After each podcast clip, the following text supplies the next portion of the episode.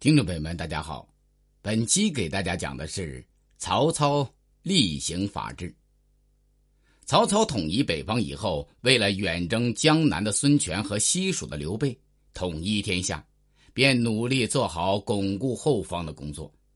他觉得，虽然打垮了豪强集团，镇压了一批反动儒生，但不能说政治上已经巩固了。近来，他发现一些原来出身于豪强贵族的部将恶性不改，恃弱横行，无法无天。如果不依法惩办，他们就会更加放肆。统一了的北方将会重新面临分裂割据的局面。所以他特别注意打击这种豪强复辟势力。这种势力在许昌特别严重，他就亲自到许昌去镇压他们。一日。正当曹操仔细审阅案件的时候，小官李申成求见。曹操传他进来，问他有什么事。李申成说：“刘勋将军自是和主公是老朋友，又是功臣，飞扬跋扈。最近无缘无故杀死了一个人，他的卫士上前劝阻，又被他杀死了。有人对他说：‘你如此无法无天，主公知道了，定不饶你。’”他说：“主公知道了又怎么样？他敢动我一根毫毛？我认为这种人非严惩不可。”说完，便把刘勋的罪行材料递给曹操。曹操看完材料，怒不可遏，拍着桌子说：“岂有此理！原来在李申成告发以前，已有许多人告过刘勋。曹操认为不会有假，便派人去传刘勋来。过了一会儿，刘勋奉命到来了。他若无其事，像往常一样不待曹操相请，便坐下谈笑起来。曹操问道：“你因何任意杀人？”刘勋说：“两个无知小人对我无礼，我便把他们杀了。小小贱民杀几个，何足挂齿？”曹操怒道：“法律规定，无故杀人者偿命，你不知道？”刘勋笑道。礼不下庶人，刑不上大夫，自古以来都是如此。曹操说：“那是腐儒之说。你可听说过‘法不阿贵，行过不必大臣’吗？你今天犯法，就要依法承办，不得多言。”说着，就传令把刘勋拉出去斩首。刘勋一听，扑通一声跪下，声泪俱下的说：“主公，不看僧面看佛面。”主公不念旧友之情，也该念老臣也曾有功于主公啊！曹操说：“你有功劳，已经论功行赏，封你为列侯。你今天犯罪，该依法惩办，只赏功而不罚罪，这是不行的。”于是又喝令将刘勋拉出去处决了。刘勋刚被处决不久，一天，曹洪满头大汗的走进来。曹操问。红帝有何急事？曹洪气呼呼地说：“人命关天，请大哥出面相救，快要快！”说着就想拉曹操一起出去。曹操问：“到底是怎么回事？”曹洪只好把事情经过说了一遍。原来他家里养着许多门客，那些门客依仗主人的势力，经常欺压百姓。曹洪不但不制止，反而纵容他们。前几天有两个门客出外打鸟，见有一个年轻女子挑水走过，他们便要侮辱那女子。女子的哥哥赶去相救，又被他们打死了。邻居们将这件事向许昌令满宠告发了。满宠得知后十分震怒，立即派人把曹洪家那两个罪犯的门客抓起来审问。那两个家伙有恃无恐，供认不讳。满宠决定严惩他们。曹洪得知消息，便去找满宠，叫他放人。满宠说：“国有国法，哪能徇私？无论曹洪怎么威逼利诱，都不肯放人。”曹洪只好来找曹操帮忙。曹操听了以后问道：“满宠一点面子也不肯给你？”曹洪说：“我跟他说了半天，嘴唇都磨破了，他就是不肯放人。满宠真是不讲情面。”不把我放在眼里，曹操说：“真的是这样。”曹洪说：“一点也不假，所以我才来找大哥。这下非大哥出面不可了。曹操说：“好，我马上找他来。这件事我自有安排。”曹洪高兴的不得了，边走边说：“这才是我的好哥哥。”曹洪走了之后，曹操便派两个卫士去找满宠。且说满宠气走了曹洪之后，本想把两个犯人关进监狱，等第二天再拉去斩首，又觉得曹洪门客很多，怕他们在主人的教唆下前去劫狱，便下令将犯人立即正法。他的夫人说：“曹洪是曹公的从弟，又是权贵重臣，他来说情，你一点面子也不给，还杀了他的人，恐怕会惹出大祸。”满宠说。不怕，主公是个铁面无私的人，常常教我们要法不阿贵。就是他自己犯了法，也会处分自己的。他夫人说：“天下哪有这样的人呢？”满宠说：“如果不是我亲眼看到，我也不相信。”于是把曹操割发自刑的事说给他夫人听。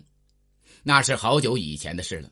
有一次，曹操挥军追赶敌人。途中碰上一大片麦田，麦子已经熟了，曹操便派人到各处出安民告示，请逃避的老百姓回来割麦子，同时又向全军颁布一道命令：行经麦田不得踏坏麦子，如有违犯，不论何人一律斩首。大家都知道曹操令出必行，执法如山，所以上至将校，下至士兵。个个都小心翼翼，生怕搞坏麦子。军官统统自动下马，以手扶麦，一步一步的走。曹操也是如此。那天正到麦田中间时，田中忽然飞起一只白鹭，那马受惊，跃入田中，踏坏了一些麦子。旁边的人看见了，都出了一身冷汗，心里暗想：幸亏是主公的马，要是别人的，那就倒霉了。曹操拉住马，立即找行军主簿来判自己的罪。主簿说：“主公哪里还要判罪？”旁边许多人也说：“算了吧，主公的马虽然踏坏了一些麦子，又不是故意的。”曹操说：“不行，令出必行。”主簿说：“按照古代制度，礼不下庶人，刑不上大夫，法不加于至尊。”曹操说。我立法而又犯法，若不加刑罚，怎能服人？但我身为主帅，不能自杀，让我用割发来代替斩首吧。说着，便拔出剑来，割了一把头发，掷在地上。满宠夫人听了曹操割发自刑的故事，赞叹不已，对满宠说：“如此说来，就算曹洪告到主公那里去，也不必怕他。”话声刚落。曹洪已经飞马来到门口，见了满宠，气势汹汹地说：“我已禀报主公，主公要找你去，你快把我那两个门客放出来。”满宠听说要交人，还说是主公的懿旨，不禁一怔：人都杀了，哪里还能交人？但他转念一想，主公是不会徇私的，这可能是曹洪假借曹操的名义来要放人。于是他毫不退让地说。人不能放，犯了法哪能逍遥法外？曹洪说：“你敢违抗主公的命令？”满宠说：“我相信主公不会下这样的命令。”曹洪说：“主公是我哥哥，多年来我跟随他出生入死，现在求他帮忙办这么一点小事，他还不肯。谁像你这样不讲情面，还不赶快交人？”满宠说。犯人已经被关进了监狱，等禀明了主公之后再说。曹洪说：“你还以为我欺骗你？哼，你真是不见棺材不落泪。主公马上就会派人来提你去问罪了，等着瞧吧。”说着，便怒气冲冲的走了。满宠见曹洪说的煞有介事，心中不禁狐疑，他想进去把这件事告诉夫人。刚往回走了几步，忽然听到马蹄声由远而近，心想：莫非真是曹操派差役来了？他停住脚步，只听得门口有人大声喊道：“主公有请，请满大人立即前往。”满宠走出去一看，果然是曹操的两个禁卫，全副武装的站在门口。满宠暗想：这回糟了，他叫差役等一等，让他进去备马更衣。他回到内室，把这事情告诉夫人。夫人一听，不禁放声大哭。外面的差役等得不耐烦，一催再催，满宠只好别了夫人，随着差役去见曹操。到了曹操的府邸，两个侍卫把满宠一直带进客厅，只见里面一个人也没有。厅里摆着一席酒菜，四面还摆了许多棉绢布匹，还有金银珠宝。满宠说。入错门了，卫士也弄不清是怎么回事，便带满宠到另一小房间等候。满宠心里想：原来曹洪送了那么多礼物给主公，难怪主公袒护他，还设宴款待他呢。不久，曹操走进来，坐定以后，便对满宠说：“你做的好啊，太好了。”满宠一听，便以为曹操谴责他杀掉曹洪宾客。满宠是个硬汉子，对于死并不感到可怕，也不后悔，只怪曹操太徇私。这时他默不作声，也没什么表情。曹操说：“你不说我也知道了。好啊，真够胆量。”满宠说：“主公要斩就斩，干脆点吧。”曹操站起来击掌说：“好，好，不愧是个好汉。”说着走到门口，大声叫道：“来人！”满宠以为要被拉出去杀头了，于是站起来，对着曹操大义凛然的说道：“死我并不怕，只求死的光明磊落。过去主公时常教诲我们说，要学商鞅、韩非、李斯的执法精神，要做到法不阿贵，刑无等级，令出必行。我依法斩了曹洪的门客，主公怎能加罪于我呢？”我一向认为主公言行一致，赏罚无私。今日才知道，都是些欺人之谈。我不怨天不由人，只怨自己瞎了眼睛，跟错了人。曹操开始时感到莫名其妙，听到最后才知道是满宠误会了。他忙走过去，一把拉住满宠的手，大笑道：“哈哈哈哈！这真是天大的误会！我哪里是想杀你，我是要请你喝酒。”嘉奖你呀！这时，两个侍卫端着几盒珠宝走了进来。